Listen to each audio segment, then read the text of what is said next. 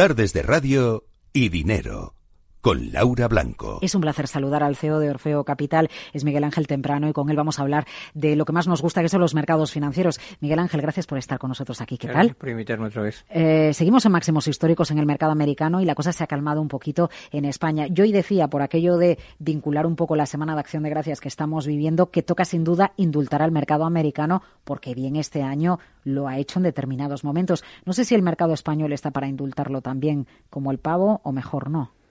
Yo creo que no. Eh, los mercados al final no son más que la referencia de lo que es la situación política y económica de un determinado país.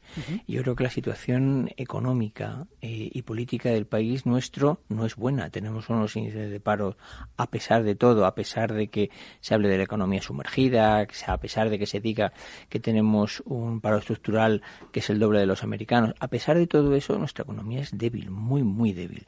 Tenemos un una masa, mm, perdón, tenemos una deuda sobre PIB disparatada.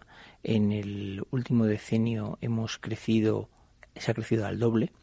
No hemos aprovechado las oportunidades que nos ha dado el Banco Central Europeo, como sí que han hecho los, los alemanes, para bajar sustancialmente eh, el cupo medio. Si la economía no está bien. Y el IBEX es, una, es un índice que refleja fundamentalmente seis valores y luego 29 pequeñitos valores que fuera de España serían small and mid cap. De hecho, muchos fondos, a pesar de todo, lo reconocen como tal. Estamos mal. Otra cosa es que haya valores que sean sólidos y buenos. Eh, fíjense cuánto vale, por ejemplo, el Banco de Santander, la capitalización bursátil del Banco Santander, y compárenlo con el mayor bluff que se ha creado en la historia de la humanidad, que es Uber se darán cuenta de que algo pasa para que nuestro principal banco sea no sea tan extremadamente mucho más grande de lo que debería ser una compañía que es etérea, como puede ser eh, Uber o como puede ser otras, lo cual hace que somos muy pequeños. muy pequeños. Eh, pone encima de la mesa usted otra realidad que complejo es centrar la valoración de las empresas, porque ¿por qué estamos en mercado? Eh. Eh, también se lo pregunto para entender la filosofía con la que ustedes trabajan. ¿Estamos en mercado para hacer dinero? En ese supuesto, a mí me da igual que una compañía sea un bluff o que no lo sea, si Uber o cualquier otra, eh, cualquier otro ejemplo me da retorno, pero el Santander en bolsa no me lo da. ¿Cuál es, en, en, qué momento económico estamos, más allá de la deuda, que haga que cambie la manera en la que el mercado, que se nos enseñó que era soberano, valore más a unas empresas que a otras? El mercado, por definición, es imperfecto. Lo que hay que ver es dónde están las imperfecciones e intentar alejarse de ellas. Es decir, eh, comprar acciones que son bluff es como ir al casino. Es decir, yo voy al casino, me juego a, a, negras o a rojas, o al 37 o al 24. Eso no es invertir, eso es jugar. A mí me gusta, siempre se ha dicho, me juego el dinero en bolsa. A mí esa palabra siempre me ha horrorizado, porque además que es eh, minusvalorar la labor de todos los analistas que trabajamos constantemente en analizar los valores, me parece que es menospreciar el esfuerzo del ahorrador, que el dinero no lo ha llovido del cielo. Si se lo quiere jugar en el casino, que se lo juegue él. No me lo voy a jugar yo por él. Por lo tanto, nosotros solo creo que hay que invertir en bolsa. Y solo hay que invertir en aquellas cosas que tengan sentido. Y las cosas que tienen sentido se caracterizan fundamentalmente por tres cosas. Por una posición de mercado, por un equipo directivo sólido y por una gama de productos, un portfolio lo suficiente diversificado y potente. Eh, hemos hablado antes del Santander. Perdone, eh, Uber no tiene nada de eso. O sea, yo todavía soy incapaz de entender de dónde van a sacar estos señores el dinero algún día. Por lo tanto, yo creo que el comprador de Uber lo que está es literalmente especulando con el valor. es simplemente. Pero hablábamos antes del Santander. El Santander es un magnífico banco en un entorno extremadamente negativo. Los bancos nacen en su día para prestar dinero, para tomarlo de unos y prestárselo a otros, haciendo de intermediarios con una rentabilidad. Pero si el dinero está ahora no gratis, está al revés, ellos ganan dinero de lo que les presta a ellos el Banco Central Europeo. es un negocio atípico, un negocio que no tiene sentido. Si esta situación no cambia, los bancos seguirán siendo un mal negocio porque vivirán de cosas que son ajenas a ellos. Eh, posición de mercado, equipo directivo, portfolio de producto. Eh, denos un ejemplo, algún ejemplo de alguna compañía que Orfeo tenga en cartera en este momento. Bueno, eh, para hablar de España y siguiendo hablando de España, vale. Inditex. Inditex es el ejemplo de todo lo bueno. Y además me enorgullece decir que son españoles. Tiene un equipo directivo que muy probablemente sea de los mejores que hay en el planeta. Pablo Isla es clarísimamente uno de los top ten directivos del mundo. Eh, rodeado de gente buenísima. No vamos a hablar de Amancio Ortega, tan denostado por algunos con eh, un señor que habría que ponerle literalmente en, la plaza que estamos aquí, había que ponerle una estatua. Yo la financiaría modestamente, obviamente, contribuiría, pero habría para, para ponérsela. Bueno, pues eh, un, equipo maravilloso que ha desarrollado una estrategia de mercado perfecta. Si todos tuviésemos la ocasión, yo tuve la, la inmenso orgullo de que me invitasen a visitar su fábrica en Arteso. Es un ejemplo de los que se estudian en las escuelas de negocios y se estudian porque son un ejemplo. Lo hacen todo muy bien. Una posición de mercado sólida. Han reinventado la logística. Eh, y adicionalmente un portfolio hiperdiversificado. Atacan todas las gamas que su sector da, desde el Zara Home, los niños, las mujeres, eh, el, segmento medio, es decir, lo tienen todo. Son muy buenos, además de que son, además de que son una máquina de generar caja. A mí me enseñaron hace muchísimo tiempo que los negocios se miden por cuánto dinero te deja el, en el bolsillo. Eh, ¿Ustedes tienen Inditex en cartera? ¿Con, qué expectativa? ¿Dónde puede llegar Inditex? Vamos a ver, yo creo que no hay nada ni caro ni barato siempre y cuando la empresa tenga eh, eh, posibilidades de crecer. ponerle un número a Inditex es todo complicado, igual que ponérselo a cualquier cosa. Es decir, decir que Inditex vale 32, que vale 36 o que vale 42, viendo cómo está Amazon, que tiene un PER de 73, pues parece un poco extraño, ¿no? Es decir, a Amazon no le pongo valor, pero sí se lo pongo a Inditex. Parece una, una incoherencia, ¿no? Es decir, no, Amazon puede tener un PER de 95. Yo siempre digo que Amazon tiene un PER superior a lo que la vida media de un humano tiene.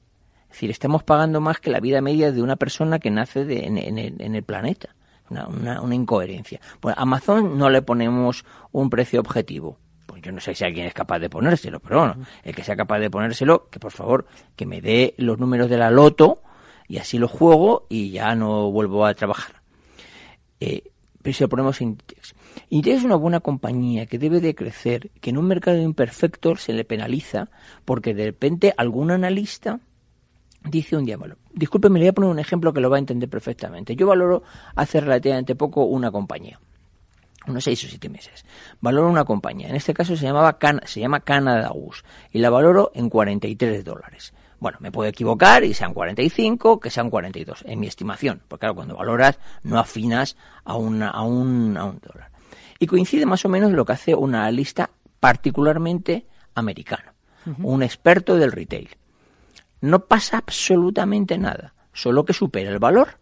Y de repente me encuentro con que el analista dice que la compañía ya no vale 43 o 44 que había dicho, sino que vale 52. Claro, cuando la acción se cae, no sé muy bien por qué, ya vale 36. Y yo digo, ¿y, alguien le ha contado qué pasa?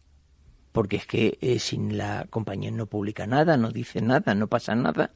¿Qué es lo que hace que un analista cambie su valor? O sea, mm, yo sigo manifestando que esa compañía vale lo que yo dije. Y yo defiendo ese valor con números.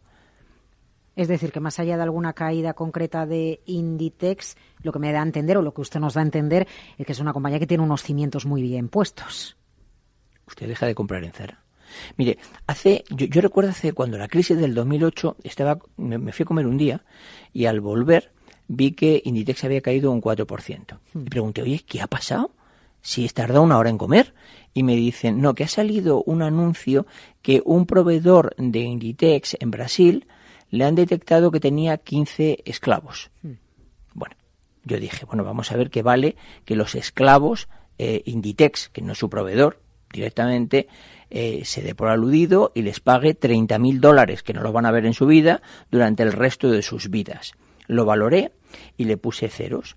Y me di cuenta de que con el ajuste que tiene el, el, precio de la acción no entraba por tres decimales, pero la acción se había caído un 4%. Es decir, el mercado es altamente imperfecto, recoge noticias y las las pone con un altavoz constantemente. Eh, entonces, en este caso, a mí me gustaría preguntarle por una de las empresas que va a ser protagonista en las próximas horas, que yo no sé si ustedes tienen o no tienen en cartera, y es un clásico de la bolsa española. No es Santander, no es Inditex, es la que nos queda, es Telefónica. Celebra mañana consejo. Es una compañía que ustedes tienen en cartera, sí o no.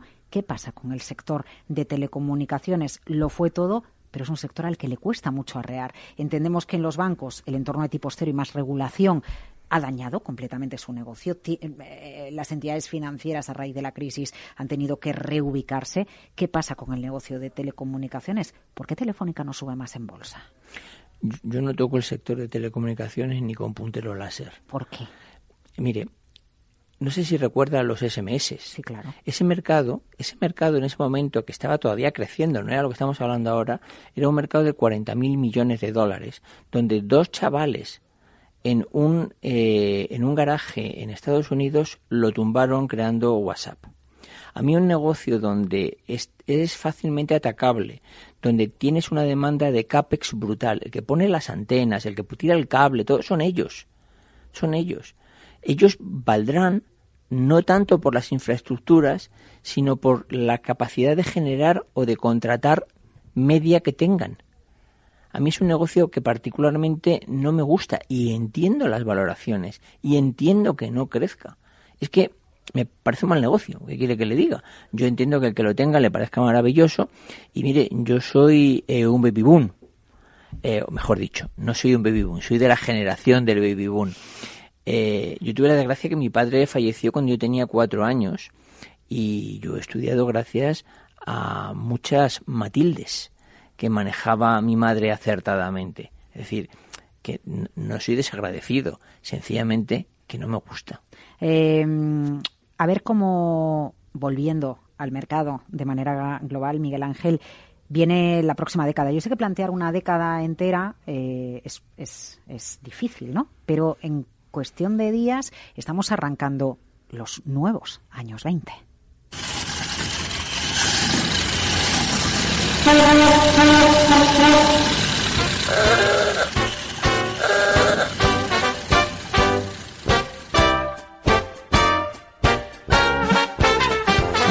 Vienen otros años 20. Los anteriores, hace 10 años, acabaron con una gran depresión, pero habían empezado en Florida eh, con un boom inmobiliario, ¿no? que luego se recordó mucho en España, precisamente cuando se produjo la caída inmobiliaria.